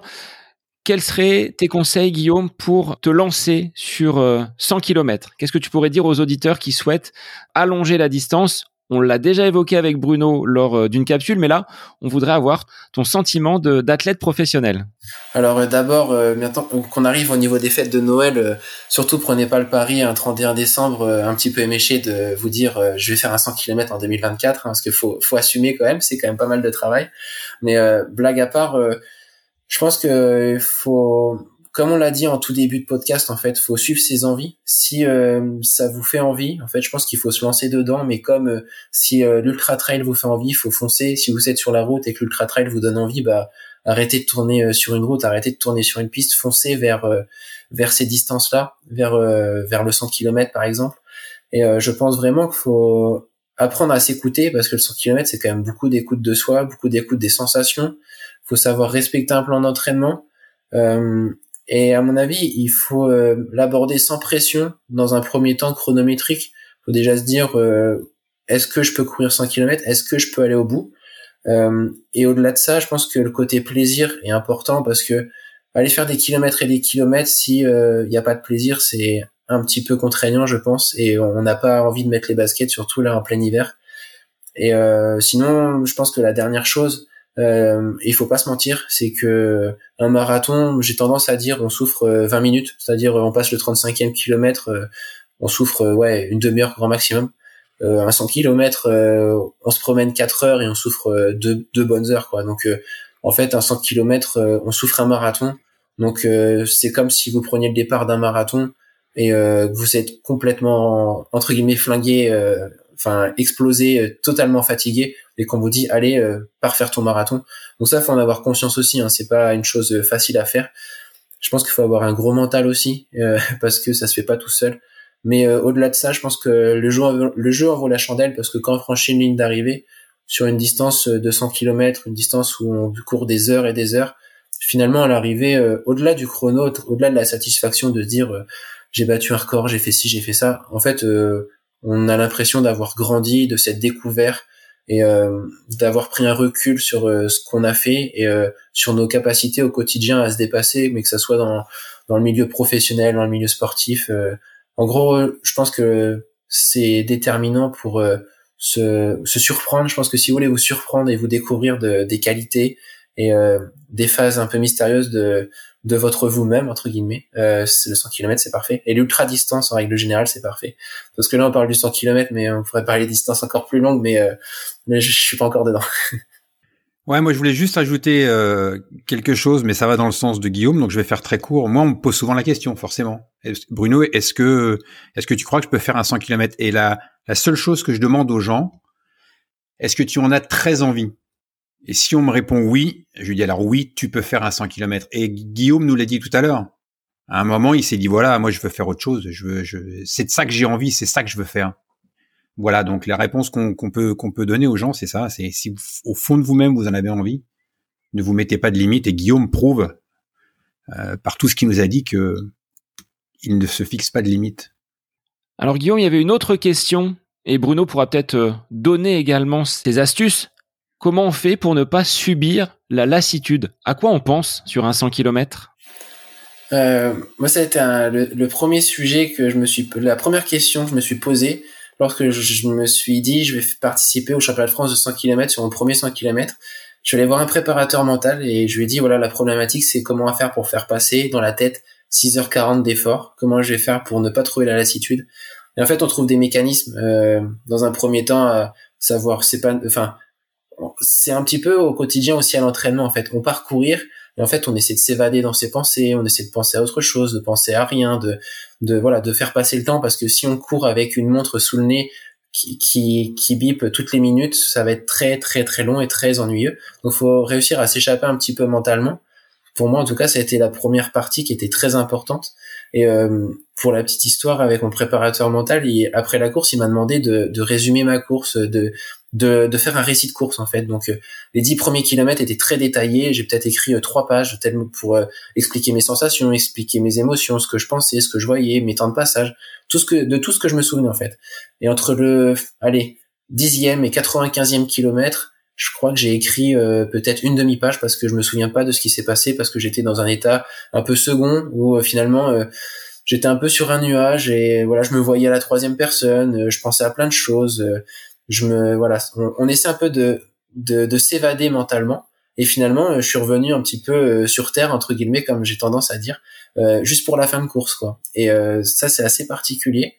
Et maintenant que je fais de la compétition sur 100 km un peu plus haute performance et vraiment pour la performance brute, je me pose même plus la question. Je me dis juste que c'est mon job de courir 6 heures, 7 heures de course et c'est pas autrement. Et de toute façon, le, le côté mental n'est plus forcément un problème. De lassitude, en tout cas, c'est plus forcément un problème parce que je me dis que je me suis entraîné des heures et des heures, des jours et des jours, c'est pour vivre ce moment. Donc, euh, au lieu de m'échapper de ce moment, euh, j'ai envie de le vivre pleinement et euh, d'être acteur de, de, de ma compétition, de ma course et de vivre vraiment le moment comme je veux le vivre. Donc, ma réponse, elle est un petit peu contradictoire. C'est soit on trouve que le temps va être très long à, à faire passer. Dans ce cas-là, on trouve des, systèmes pour s'évader ou sinon on estime que ça va pas être si long que ça et dans ce cas-là on la vit pleinement et on est acteur de sa course.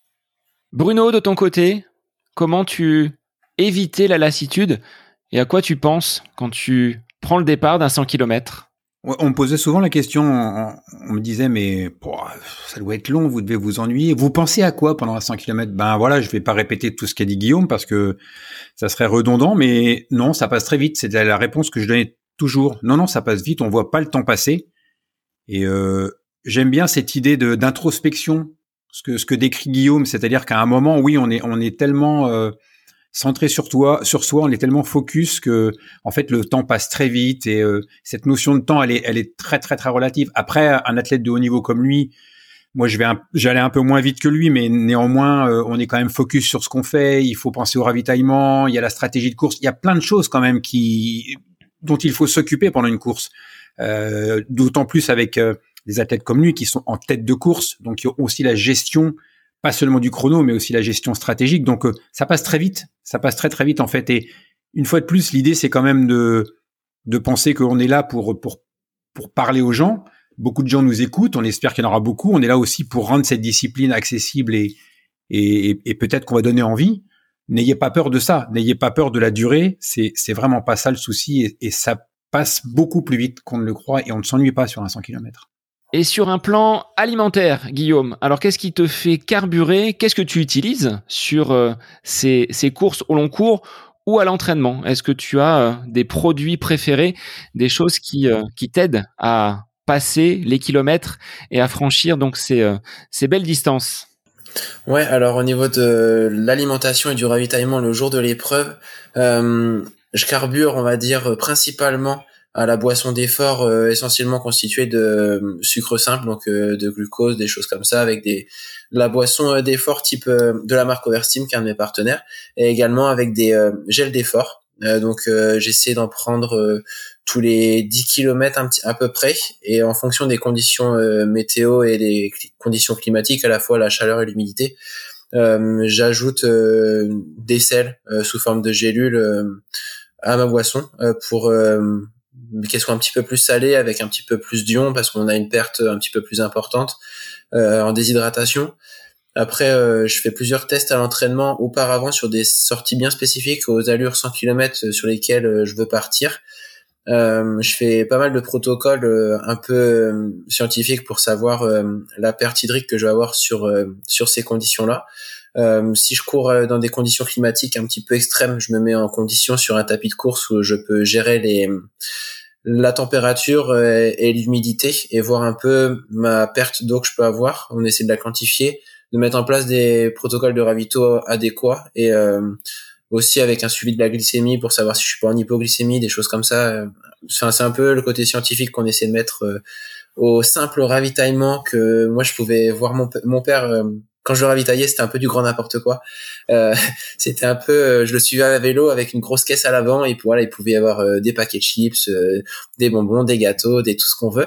Donc c'était un peu l'épicerie ambulante, on va dire que que moi de mon côté c'est assez scientifique, assez carré, assez rigoureux, où il faut que j'ai à peu près 100 grammes de glucides par heure, où l'apport en lipides est quasiment nul parce que je, pense que sur 6 heures d'effort, on n'a pas le temps de les digérer, de les absorber et d'avoir euh, l'énergie nécessaire. Euh, sur tout ce qui est protéines, euh, on est en train de développer quelque chose d'assez intéressant avec mon partenaire et que ça peut, ça pourrait être assez intéressant à l'avenir, à ajouter une petite dose de protéines là-dedans, assez facilement assimilable en, sous forme d'acide aminé, de BCA, donc ça pourrait être assez pertinent.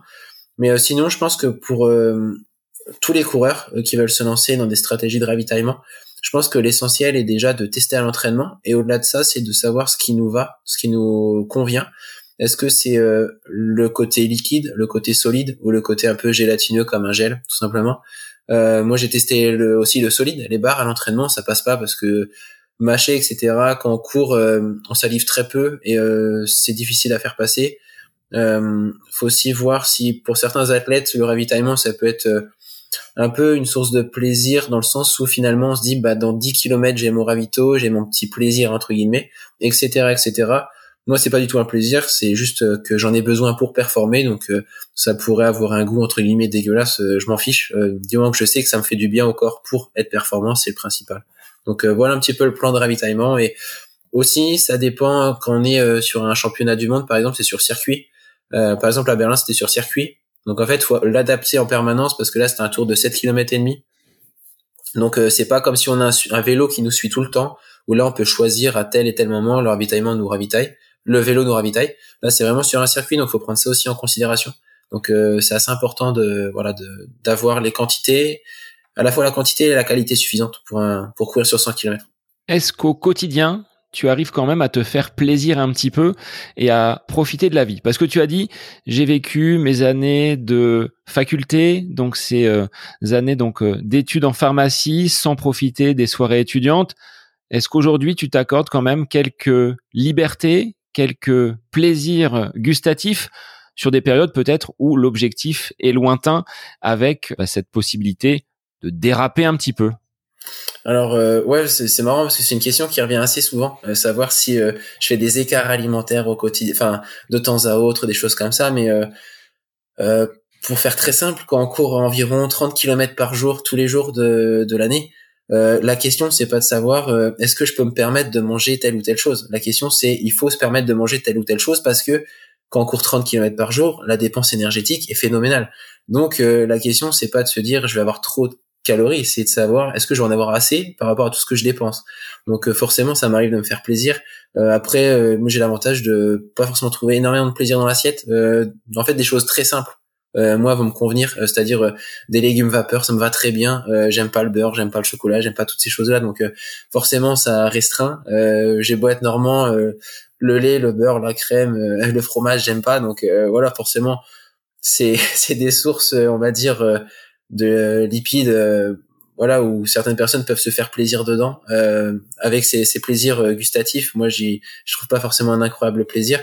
J'ai souvent tendance à dire que tout le monde peut s'acheter un steak frites et le manger. Enfin tout le monde voilà en règle générale hein, tout le monde peut avoir accès à, un super burger au fast food mais par contre il y a très peu de personnes qui peuvent avoir accès à la sensation et l'émotion que procure le sport et le sport de haute performance.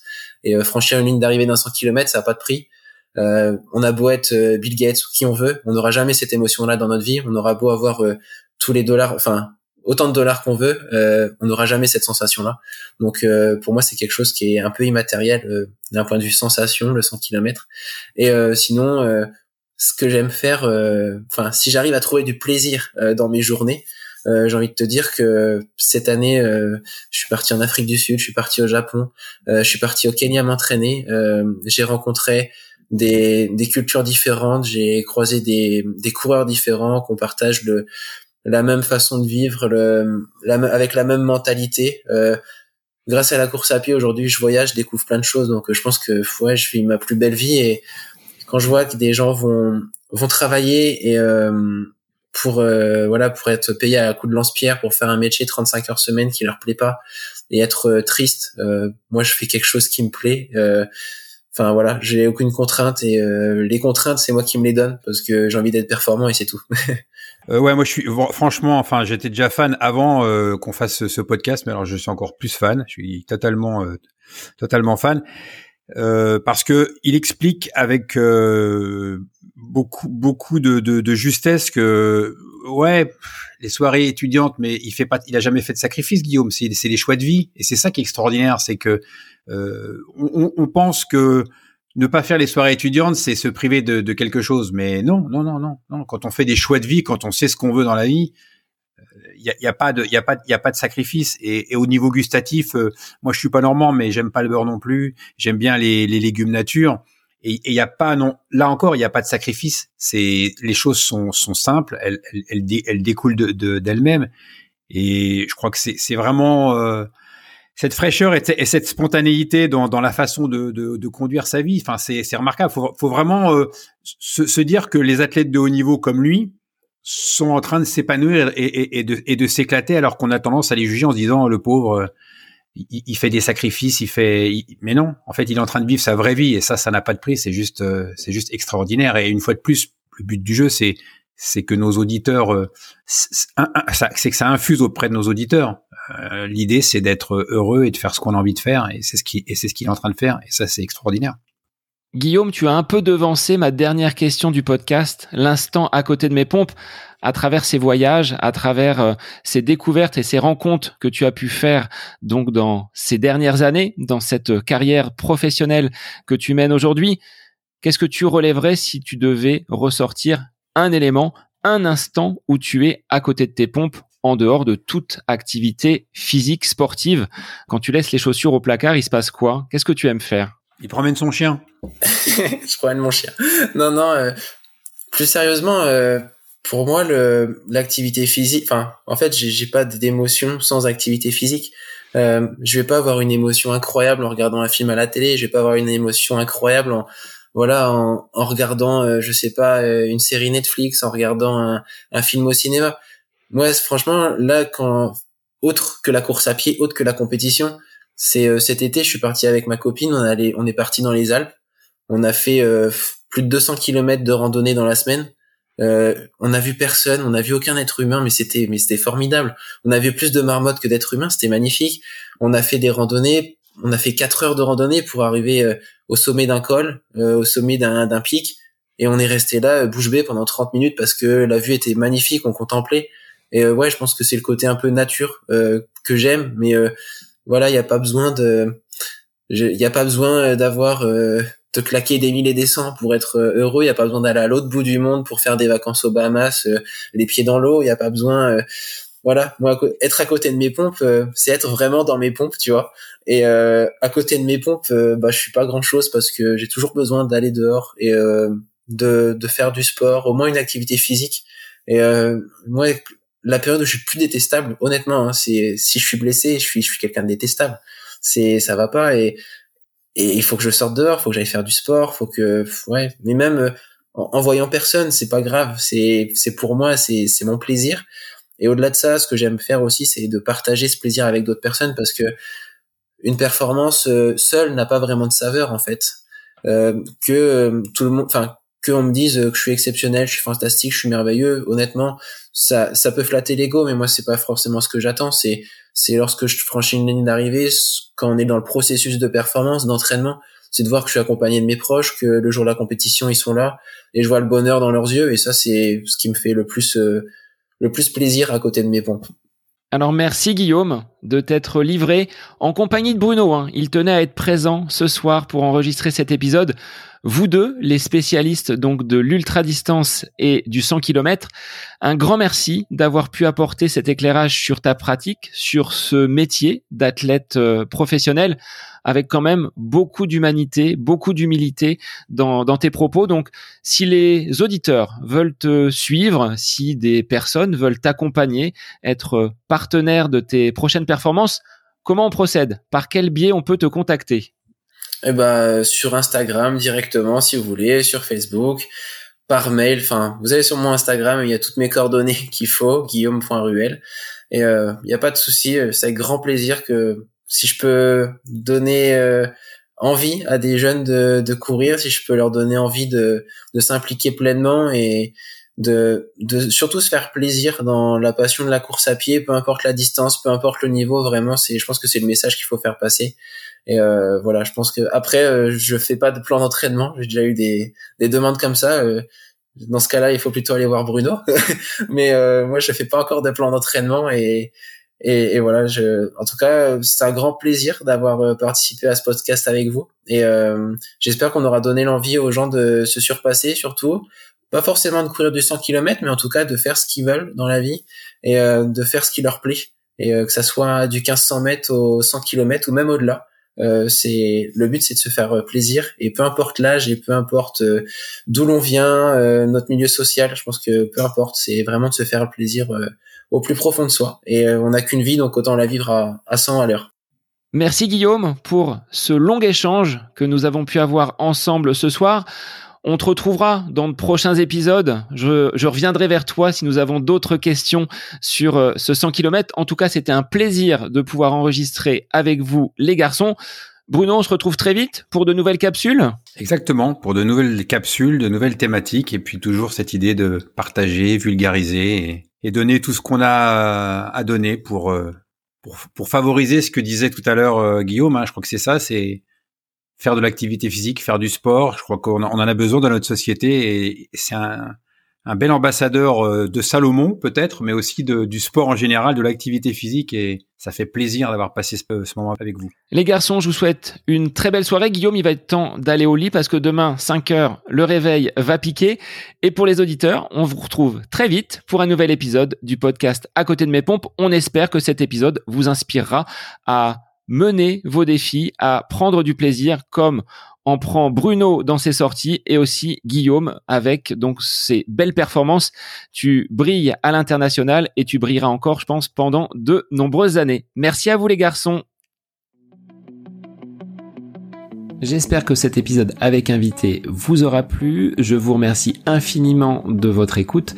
Pour euh, faire remonter le podcast dans les classements, je vous invite à laissez une petite évaluation sur Apple Podcast, 5 étoiles, un petit commentaire, ça me fera énormément plaisir et vous permettrez au podcast d'être remonté, diffusé, euh, déployé sur euh, ces différentes plateformes de façon euh, bah, plus importante encore qu'il n'est actuellement.